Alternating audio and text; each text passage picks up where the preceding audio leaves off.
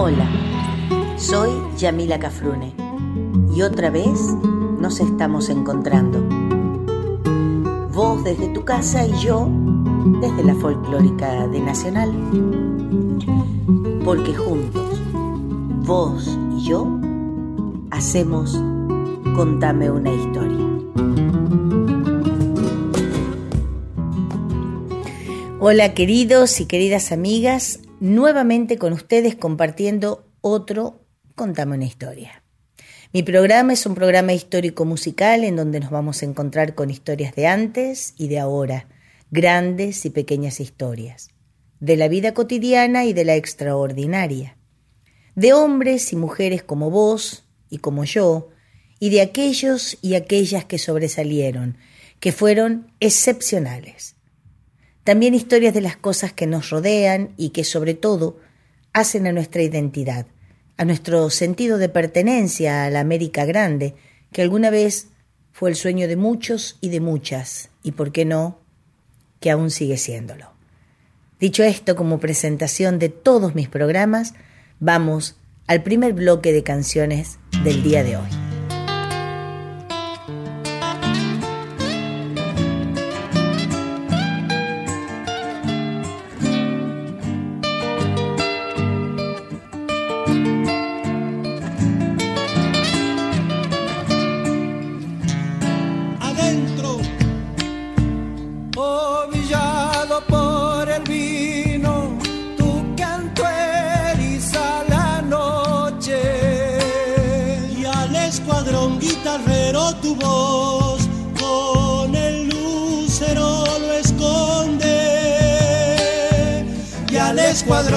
Guitarrero tu voz con el lucero lo esconde.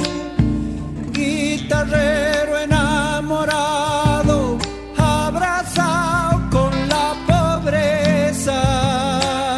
Miras del cielo llorando el ayer, las estrellas con tristeza Miras del cielo llorando el ayer, las estrellas con tristeza. Vuelta. Solito como la urpila, Coquito Cáceres canta. Canta pechando la pena su voz de su bohemia atormentada echando la pena su voz de su bohemia atormentada.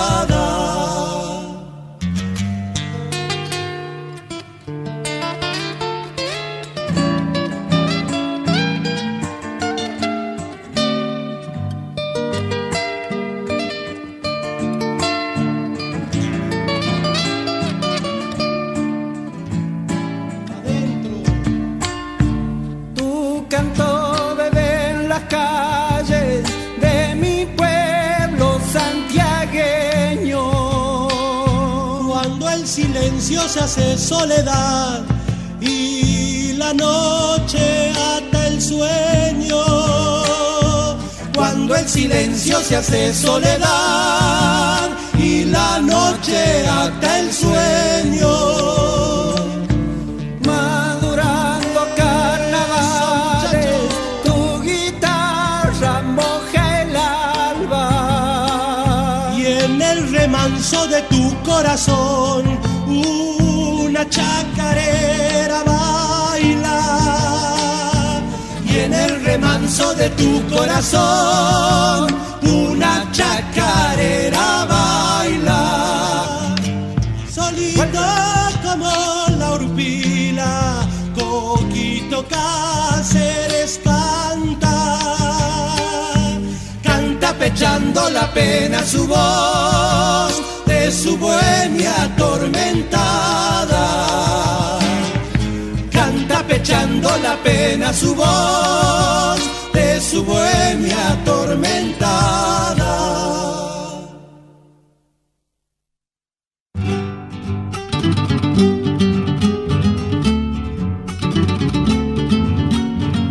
A los amigos cuyanos va a sentir mi acento y este racimo de coplas que se hará vino en el tiempo Ay, me trajeron la noticia que a mi compadre don Pedro me trajeron la noticia que a mi compadre don Pedro le llevaron de regalo un jamón de un año y medio.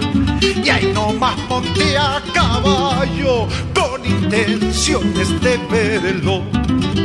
Rumbeando para su casa, me encontré con otros negros, amigos de trasnochadas, cantores y guitarreros y cargué dos damas de tinto y blanco patero. Llegamos a eso de la medianoche, como para darle una serenata. Pelamos las violas, prendieron las luces, apenas punteamos la primera tonada. La puerta se abrió y adentro, en la segunda les cuento. Salud, amigo Valles. Salud, compadre. Vamos a brindar por todos los cuyanos. Pero que sea 100 y 100. Ay, me gusta eche nomás.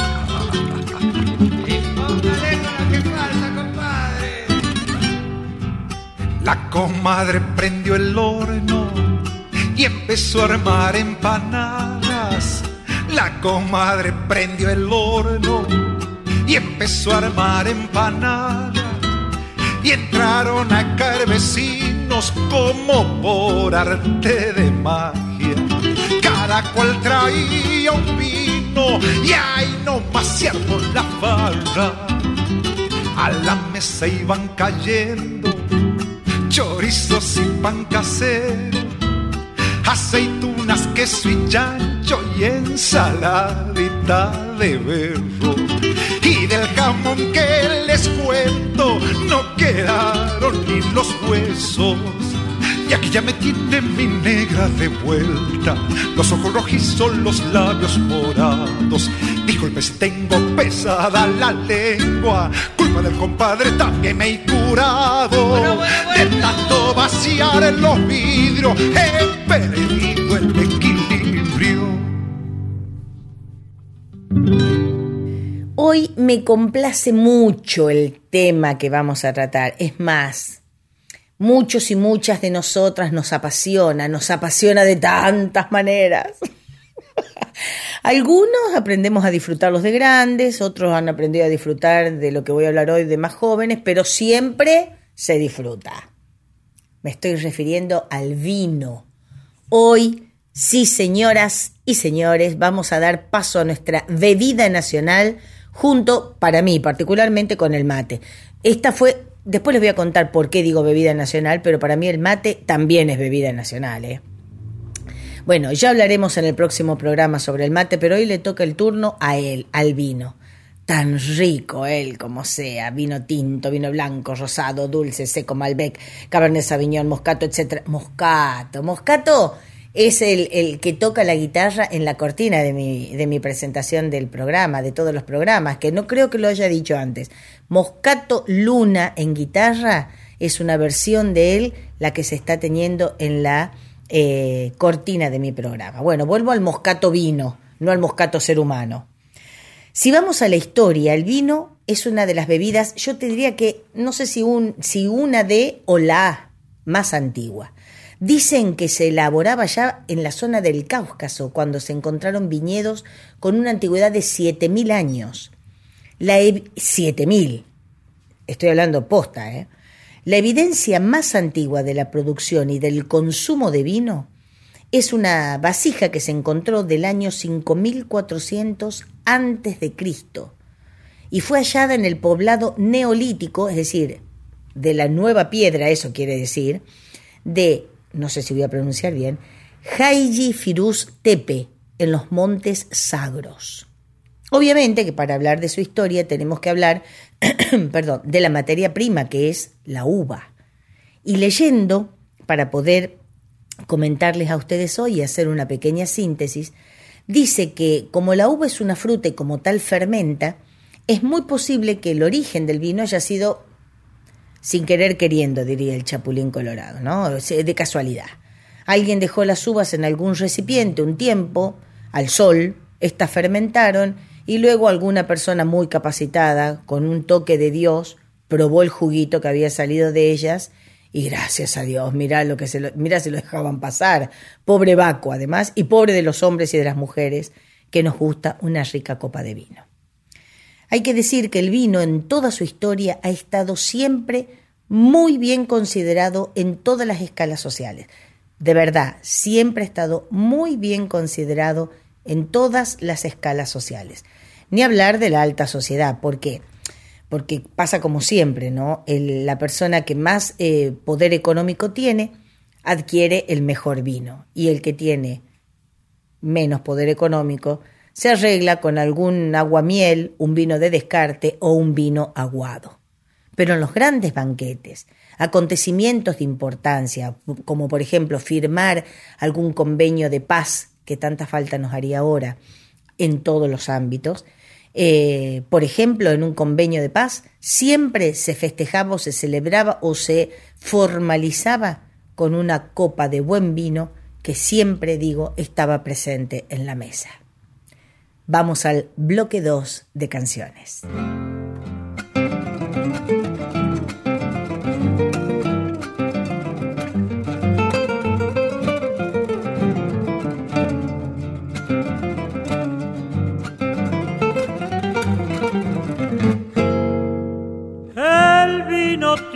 Sabor que ni Dios puede cambiarlo el vino tiene un sabor que ni Dios puede cambiarlo.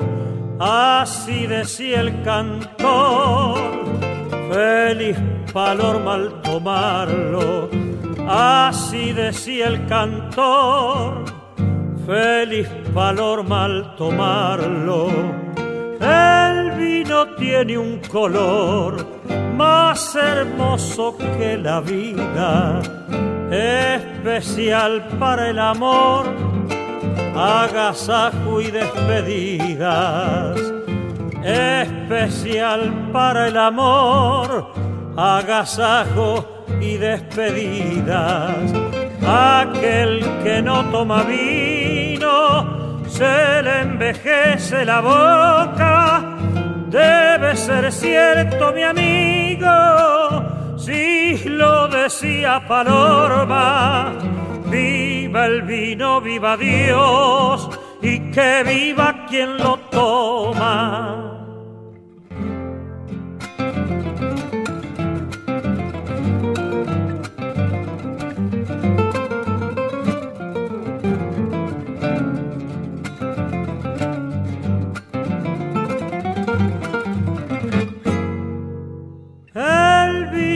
Tiene un sabor que es mejor que la alegría. El vino tiene un sabor que es mejor que la alegría. Todos les rinden honor, si es de noche o es de día. Todos le rinden honor, si es de noche o es de día el vino tiene un color de diferentes sabores. Si le ofrecen más de dos, hay que decir en ese orden. Si le ofrecen más de dos, hay que decir en ese orden. Aquel que no toma vino, se le envejece la boca. Debe ser cierto, mi amigo, si lo decía Paloma. Viva el vino, viva Dios, y que viva quien lo toma. Siguiendo con la historia de este brebaje, maldito para algunos y bendito para muchos y para muchas, en China hace 4.000 años ya conocían el proceso de fermentación de la uva y en Egipto en el siglo XIV, antes de Cristo, escúchate esta, antes de Cristo, ya conocían la vitivinicultura, es decir, no solamente el arte de el sembrar, eh, perdón, el cosechar uvas, pero el de sembrar vides, bien digo, sino también el de hacer vinos. Por eso es vitivinicultura. Los egipcios fermentaban el mosto en grandes vasijas de barro y producían vino tinto. El vino entonces se convirtió en un símbolo del estatus social y era empleado en ritos religiosos y festividades paganas. En esta época el vino se guardaba también en las vasijas de barro, como les decía, pero en ánforas durante muchos años, teniendo más valor el vino viejo que el vino nuevo. Mira esto, ¿no? Qué, qué interesante cuando uno empieza a ver la historia de las cosas simples como es, tan simple y tan grata a nuestros sentidos gustativos como a nuestro, caro a nuestros sentimientos como el vino, ¿no? Los alfareros grababan en esas ánforas, destinadas a la guarda del vino, quién había cultivado las uvas, la fecha de elaboración y la calidad del mosto. Era, venía a ser como lo que hoy llamamos la etiqueta nuestra, pero ellos lo grababan en esas ánforas. Y también leí por ahí que algunos, eh, algunos jefes de tribus o los, este, ay, se me fue de la cabeza, ¿cómo se llamaban los, los, los, capos máximos de los egipcios? Los faraones, se me había ido de la cabeza. Los faraones también eran enterrados en esas ánforas grandes, con algunas que contenían vino. A mí esto me late como que es medio, disculpen por la palabra, ¿no? Pero medio bolacito, porque nosotros sabemos que todo lo, esto es lo que yo leí, pero eh, me da la sensación de que no es muy, mucha verdad, porque nosotros sabemos que los faraones estaban todos eh, acostados, momificados, puestos en oro, con todas las... No, yo nunca leí que un faraón hubiese encontrado en una ánfora con vino, salvo que haya sido algún pariente de mi familia que no creo que haya sido ningún, ningún faraón, pero bueno. Los griegos, qué mal estoy dejando a mi familia, los griegos también hicieron uso y abuso de esta bebida.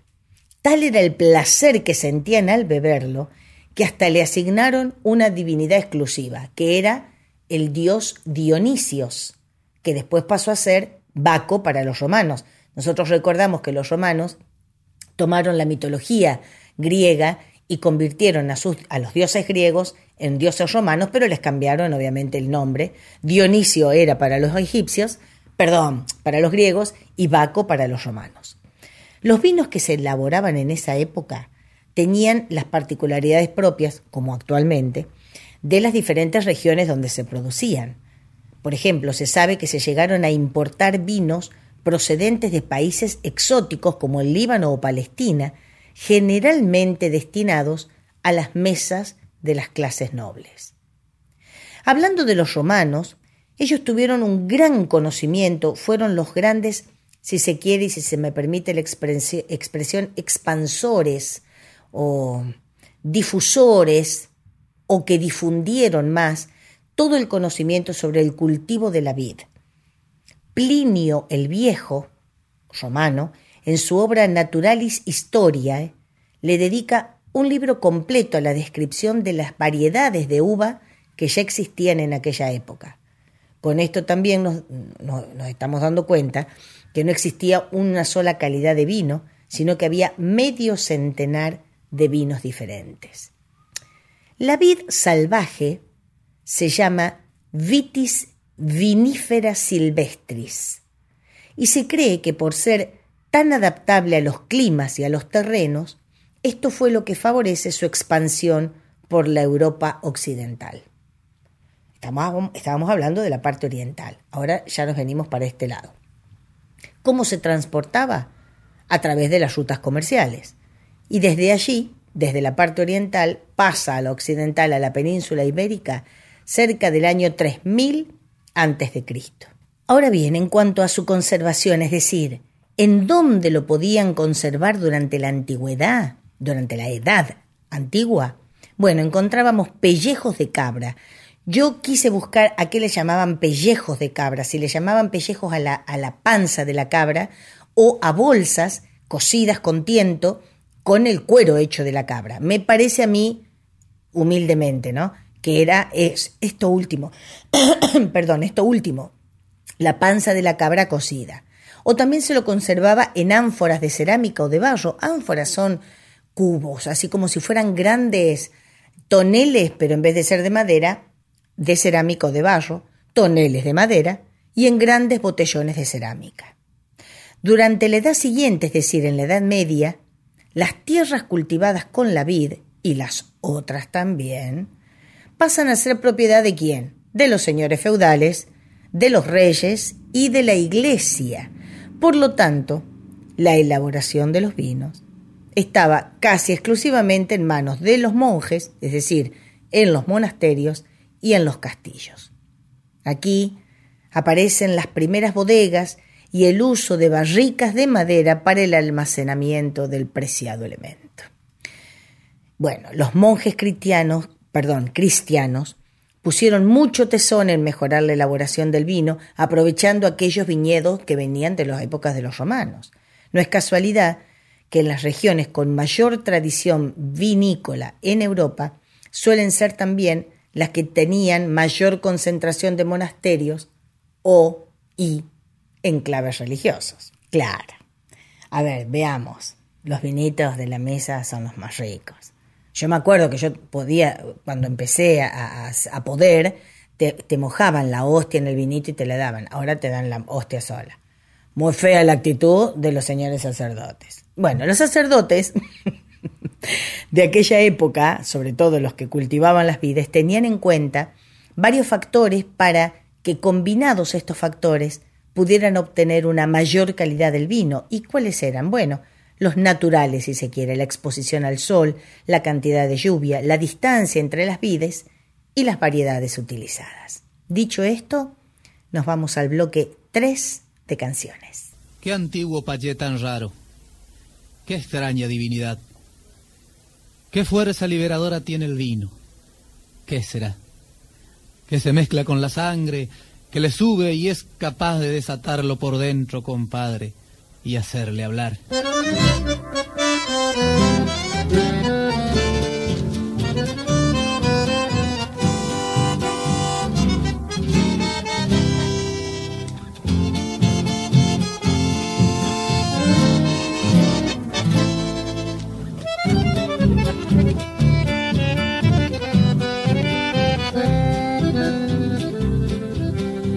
Compadre que tiene el vino que usted al tomar comienza a sentirse hombre y empieza a hablar, hablar de lo que más quiere de su verdad.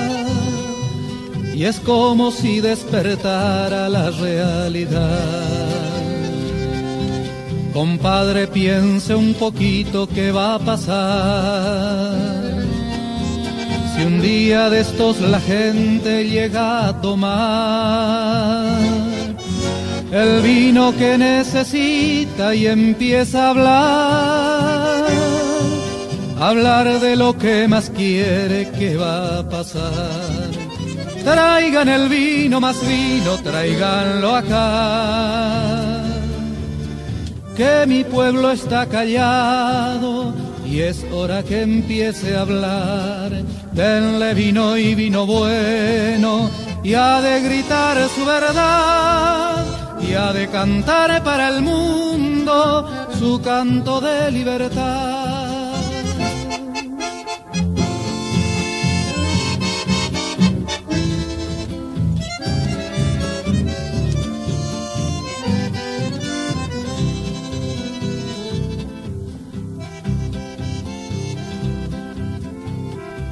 Una vez le oía un borracho como diciendo un refrán, que el vino es sangre de Cristo porque es sangre popular.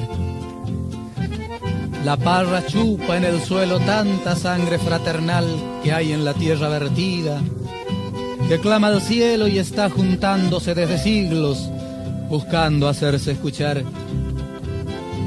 La sangre de los hermanos que amamos y ya no están, de nuestros muertos queridos, que nunca nos dejarán, de los que dieron la vida porque amaron de verdad, los que eligieron morirse por no saber traicionar, los que encontraron la muerte buscando la libertad, los que dejaron sus huesos en Malvina y soledad, como raíz enterrada que algún día ha de brotar.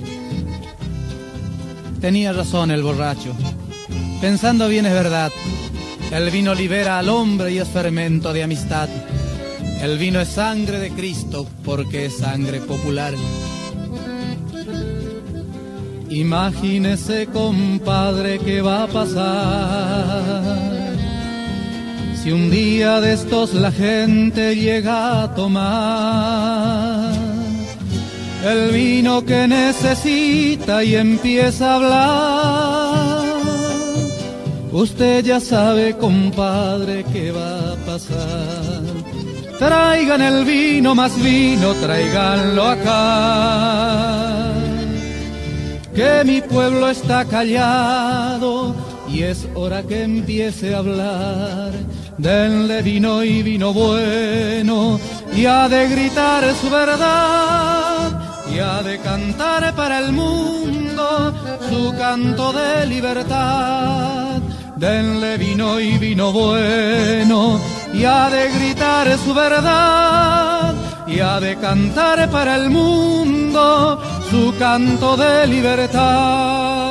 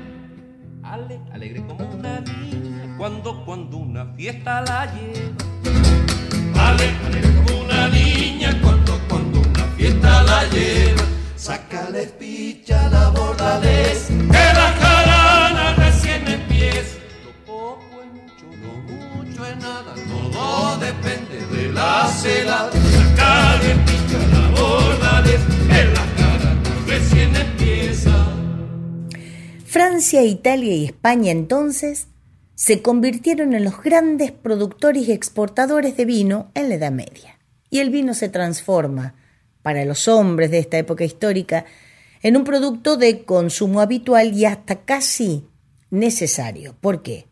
Porque el grado alcohólico que poseía y que posee, pero estamos hablando de ese momento, lo transformaba en un conservante natural primero y sabemos nosotros que en esta época no había las medicinas que existen ahora.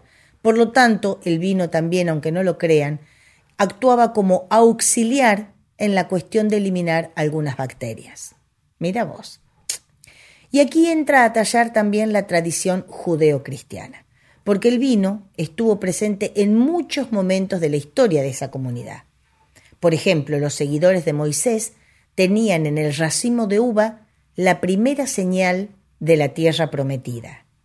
La referencia más antigua sobre el vino parece pertenecer al Antiguo Testamento cuando dice, y esto lo van a encontrar en todos los textos que ustedes lean sobre la historia del vino, escritos o internéticos, como le digo yo, ¿no? En el Antiguo Testamento decía, abro comillas, Noé comenzó a labrar la tierra y plantó una viña. Bebió el vino y se embriagó. Esto es del Génesis 9:21. En la Biblia el vino aparece citado más de 200 veces y en algunas citas de la Biblia se, eh, se invita a la moderación en el consumo. No es que la Biblia esté haciendo eh, una, diciendo o provocando el consumo, ¿no? No, no, no hace esto, sino que está diciendo también moderación en el consumo del vino lo que demuestra la gran importancia en todas las culturas que tenía el vino en la zona, Babilonia, Egipto, Sumeria. Más tarde inclusive adopta un papel clave en el ritual cristiano de la misa, como es la consagración del cuerpo y la sangre de Cristo en forma de hostia y obviamente de vino. Santo Tomás de Aquino en el siglo XIII decía que el sacramento de la Eucaristía solo puede llevarse a cabo con vino de la vid, pues esa es la voluntad de Jesucristo, que eligió el vino cuando ordenó su sacramento. Y también se habla del vino cuando se habla cuando la, última cena, cuando Jesús comparte el cáliz de vino que representa su sangre, en la última cena, vuelvo a repetir, cuando lo comparte con sus este, apóstoles. Entonces, toda esta idea eh, ha tenido, ha conservado históricamente al vino, incluso en rituales anteriores a la cristiandad. Ahora bien, toda esta historia es bonita, pero ¿cómo llega a nuestra tierra el vino, la vid? Bueno, en la Edad Moderna se le da la venida, eh, la bienvenida, mejor dicho, a la vid, a la América, y podemos decir que fueron los españoles quienes trajeron esta bendita planta. Nuestra vitivinicultura cuenta ya con más de cinco siglos de historia e integra los saberes de los pueblos originales con la tradición de esos aquellos inmigrantes europeos. Actualmente, eh, la industria vitivinícola es una industria muy importante de la América del Sur. Eh, nuestros vinos comenzaron a producirse, mirá lo que son las cosas, ¿no? En Santiago del Estero, a partir de las cepas moscatel y uva país que procedían de España. Después la expansión de este cultivo estuvo en manos de los jesuitas, otra vez intervienen los, monasterios o los conventos, y comenzaron a haber, eh, comenzó a haber viñedos en la provincia de Córdoba, Santa Fe, Buenos Aires y Misiones allá por 1598. Mendoza y San Juan se transformaron en sitios claves para la, producción de vinos porque a ellas ingresaban las eh, cepas diferentes que venían de Chile. Entonces se aunaban las cepas, se aunaban las este, vides, viste que se hacen a veces una, eh, un compost entre la, la vid 1 y la vid 2 y se hacen vinos diferentes, diferentes cepas, diferentes vinos. Pero eso aprovechamos nosotros en la zona de Mendoza y San Juan. Y ahora, después de este bloque número 4 de canciones, viene otra parte de la historia. Tairara, tairara, tairara.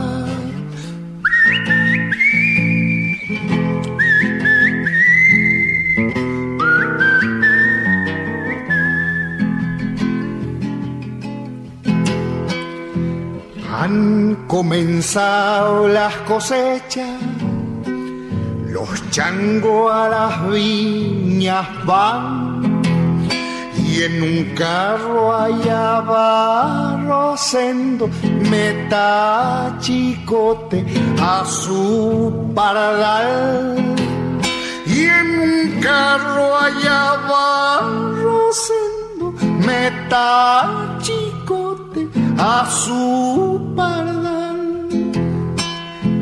han comenzado del majuelo Luego a las rosas se irán, seguirán por lo de Vallejo en lo de Fernández, Niña Nueva.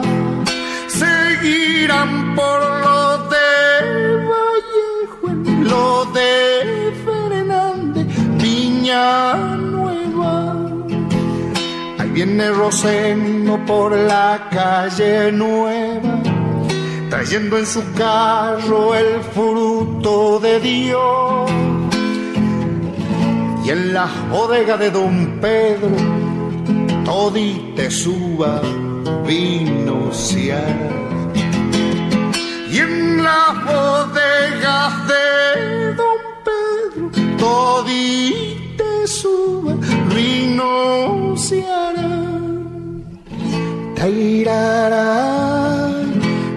tairara, tairara, tairara.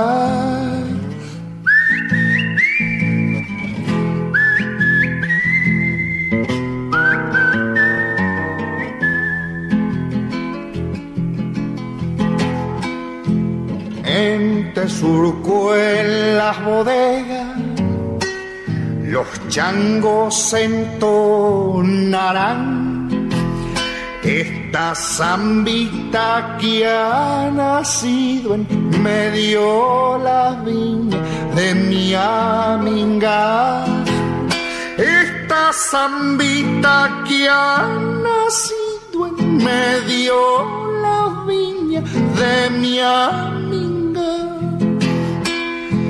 por los surcos van juntando uvas dulces como miel y en su cestito de poleo al llenar el carro al tranco se van y en su cestito de poleo al llenar el carro al tranco se va. Viene Rosendo por la calle nueva, trayendo en su carro el fruto de Dios.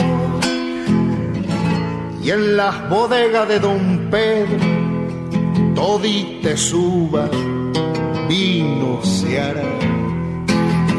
Y en las bodegas de Don Pedro, todite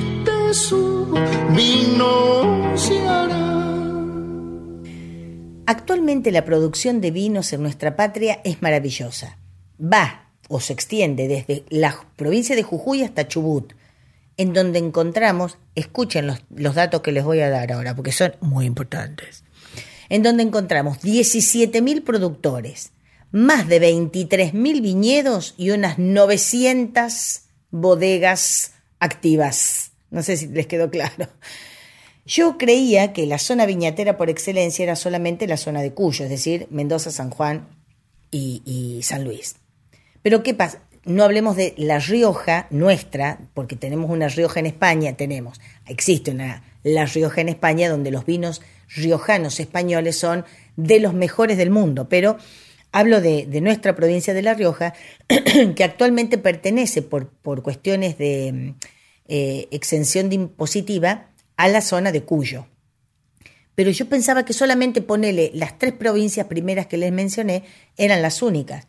Pero les digo que se extiende el día de hoy a 19 provincias eh, esta, esta, posibilidad de hacer vinos y obviamente de plantar eh, vides, de cultivar vides de alta calidad. Yo tuve la suerte de estar cantando en Carmen de Patagones para la fiesta de la soberanía y mm, pude visitar, hay varias bodegas en Carmen de Patagones. Yo pude visitar una, cuyo nombre no les voy a dar, pero veíamos todas las vidas, que es hermosa la, la, visión desde un poquito más arriba, vos ves todo el campo sembrado, ¿no? Pero en cada una de las hileras de las vides veíamos que primero había una rosa, un rosal. Cuando llegamos a la parte de donde se vende el vino de la bodega, eh, le preguntamos al chico y nos dijo que era porque la rosa es mucho más sensible a las plagas. Entonces, cuando la plaga, eh, cuando existe una plaga, la primera que chupa esa plaga, es decir, a la primera que ataca a la plaga, es a la planta de la rosa y después a la vid. Entonces, cuando el viñatero sabe que la planta de rosa está pestada, enseguida ya puede eh, empezar a prevenir de esa plaga a las vides. Mira qué interesante y eso no lo sabíamos. Nosotros, nosotros, ojalá fuera nosotros, Existen, digo, por decir nosotros tenemos, bueno, vamos a suponer, nosotros tenemos más de 223.000 223.000 hectáreas cultivadas con viñedos diferentes. ¿Cuáles son esas vides o esas clases de uva? La Malbec, la cereza, la bonarda, la criolla grande, la cabernet sauvignon, la syrah, todos los nombres que nosotros vemos en las botellas de vino y que bueno, el enólogo es el que sabe sabe catar, ¿no? Sabe decirte todo, que una profesión maravillosa. bueno, esta cantidad de sembradíos representa eh, el 3%, estas 223.000 hectáreas, representan el 3% de la superficie mundial y posiciona a nuestro país en el quinto lugar como productor de vinos a nivel mundial. Una maravilla. Actualmente Argentina exporta vino a 127 países y Estados Unidos, Reino Unido, Canadá, Brasil y los Países Bajos son los primeros compradores de nuestros vinos. El 24, y ahora viene el porqué les decía de la bebida nacional, porque el 24 de noviembre del 2010 se firma un decreto, que es el decreto número 1800, que declara al vino la bebida nacional de la República Argentina, razón por la cual esa fecha se celebra el Día del Vino Argentino. Bueno, nosotros, porque somos muy argentinos, lo festejamos todos los días del año. En el 2013 se sanciona la ley 26.870, vino argentino, bebida nacional, con el propósito de difundir la tradición y las características culturales implicadas en su producción, elaboración y consumo. Dicho esto, vamos al bloque 5 de canciones.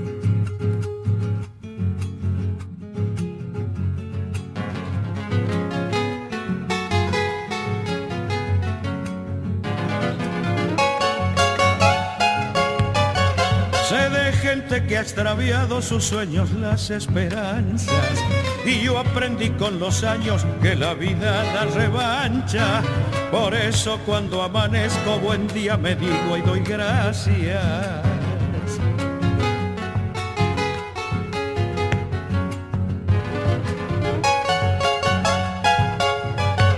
Porque el consejo es gratuito, nunca lo doy ni lo pido. Lo que para un padre es bueno puede no serlo para el hijo. Hay quien cocina a su gusto y quien come desperdicios.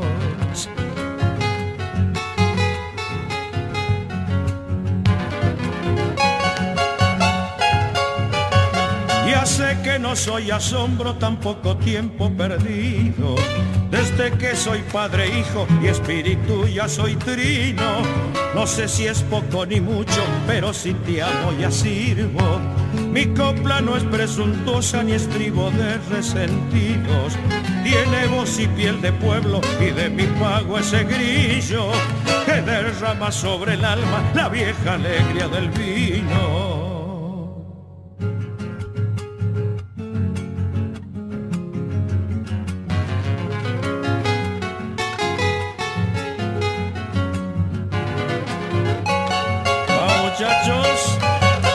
Sé que tan solo somos un ramanazo de vida. Por eso no entiendo el odio, la vanidad, la injusticia.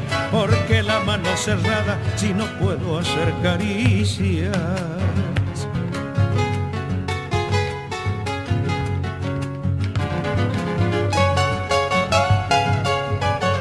Puede que me esté juzgando cuando juzgue a un semejante. Por eso no soy si juzgo tan ligero y terminante. Me cuido al tirar la piedra que no tenga que agacharme.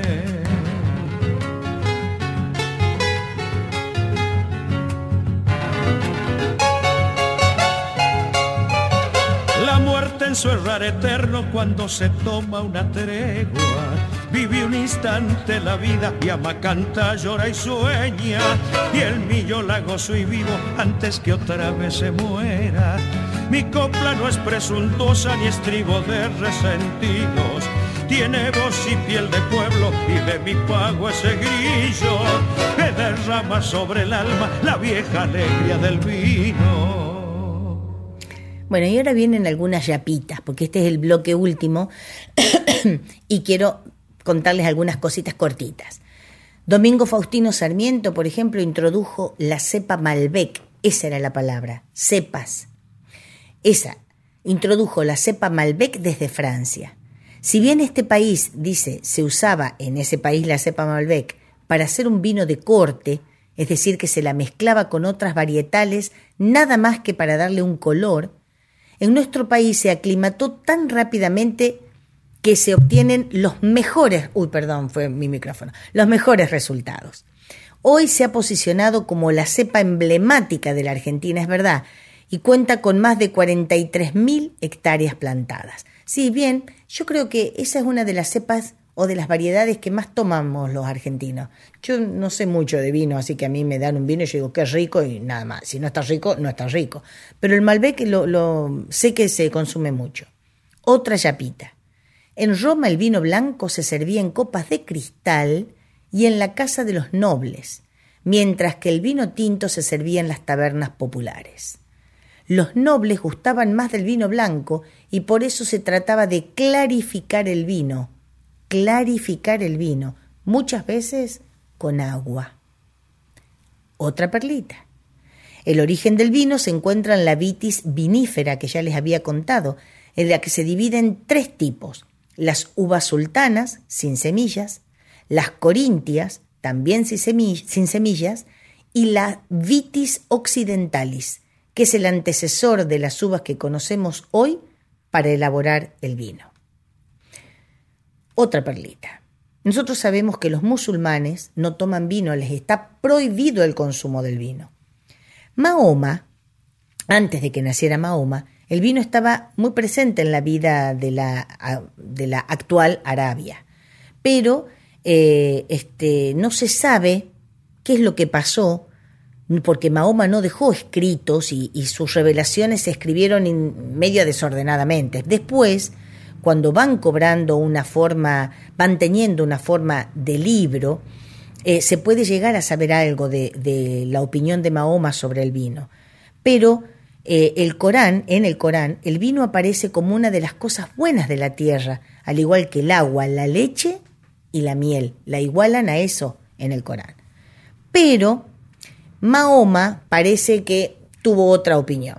Y parece ser que fue cuando Mahoma vivía en Medina. Durante una cena parece que hubo un altercado y a Mahoma no le gustó nada lo que pasó. Evidentemente el altercado producido por el alcohol. Entonces dice que le quedó marcado a él ese momento, que reflexiona y medita con el Todopoderoso sobre el modo que tenía para conseguir o, cómo se podía mantener el orden entre los discípulos. De aquí la vinculación con Satán del vino y el juego como formas que contribuyen a crear enemistad y odio. Es decir, para Mahoma, el juego y el vino están relacionados con, la parte mala, es decir, con el diablo, con Satán, con lo que vos quieras decirle, pero los musulmanes no consumen alcohol. Aunque todo el mundo dice es un turco que toma, no. Si el hombre árabe es musulmán, no consume alcohol.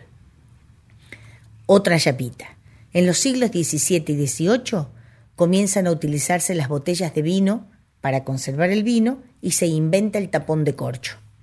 También en ese momento el monje Don Periñón descubre cómo elaborar el vino espumoso en la región de Champagne. Creo que se dice champagne, champagne, no sé, pues yo francés, cero. Así que nunca tuve, no, nunca tuve. Así que este muchacho Don Periñón, mira vos, así que el champán lleva el nombre del monje, pero es una clase de vino. Por eso actualmente no se les dice champán a todos los vinos eh, espumantes o espumosos. Sí, se les dice vino espumoso. Y chao. Otra, y creo que esta es la, la última de... No, dos. A principios del siglo XIX llega una plaga a las vides que se llamó filoxera. En 1865 este pulgón deja diezmada todo el cultivo en Francia, Portugal, Alemania, España, Suiza, Italia, chao, fuiste, devastada totalmente las, las plantaciones. Pero las cepas que habían llevado los misioneros, habían traído a América, se salvan. Entonces, de esa forma pueden ellos recuperar algunas de las cepas que, que habían estado en Europa por las que habían traído al Nuevo Mundo. Mira vos.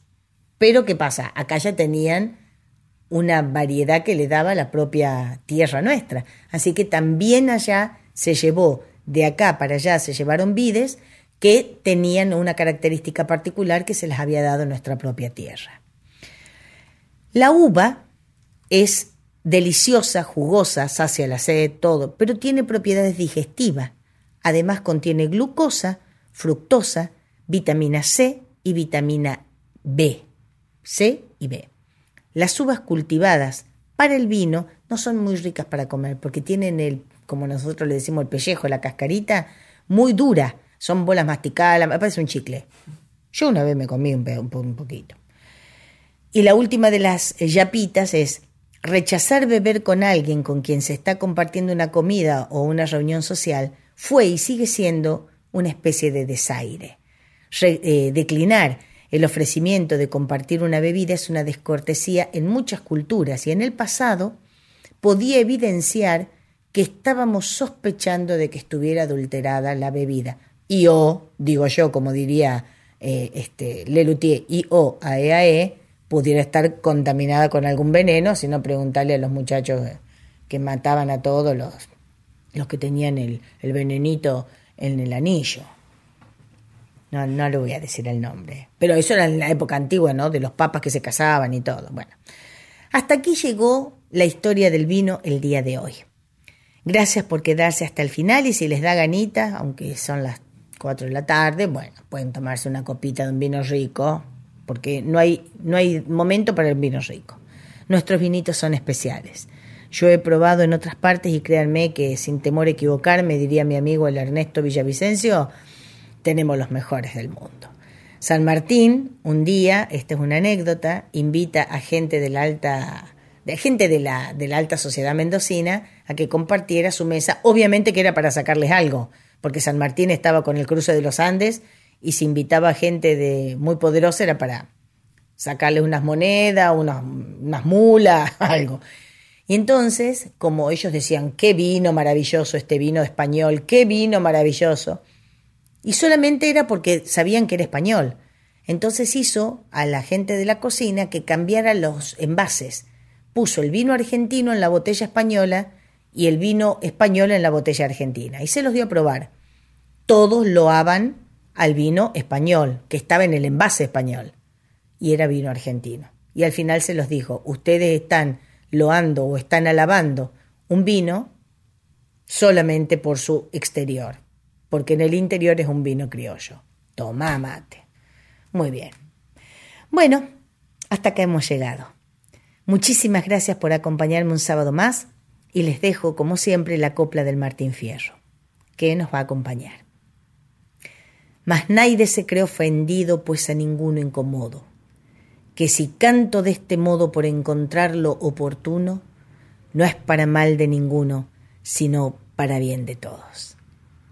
Hasta el próximo programa, si Dios quiere.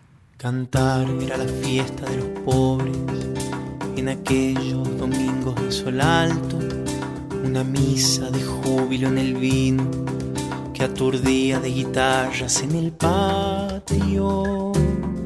Y uno recién llegaba a las raíces, cogollo de vivir recién brotado, arrimaba la sangre lentamente a un rescoldo de coplas y de gallos, hasta entender por dentro la hechicera, antología leve de los astros y esa luna solemne de la ausencia que anda en la tonada hace mil años. El vino pobre entra como Juan por su casa, la casa de Juan, canta y vuelan pájaros de todos los rincones. Lastima una lágrima, lo duerme,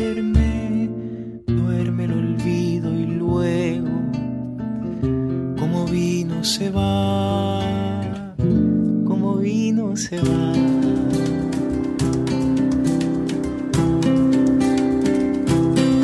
Como olvidar la fiesta de los pobres en aquellos domingos de sol alto, si era un salmo cantor la poesía y era el vino un sacerdote milenario y era nuestro bautismo cancionero, la iniciación raída de la magia, la primera escritura en la memoria del libro de los pueblos cuando cantan. Era un vértigo oscuro, un refusilo que nos ponía el corazón en llamas. Un hacia lo hondo de la vida, buscándole la pulpa a las palabras. El vino pobre entra como Juan por su casa, la casa de Juan. Canta y vuelan pájaros de todos los rincones. Lo lastima una lágrima, lo duerme, duerme el olvido y luego como vino se va, como vino se va, como vino se va, y como vino morado de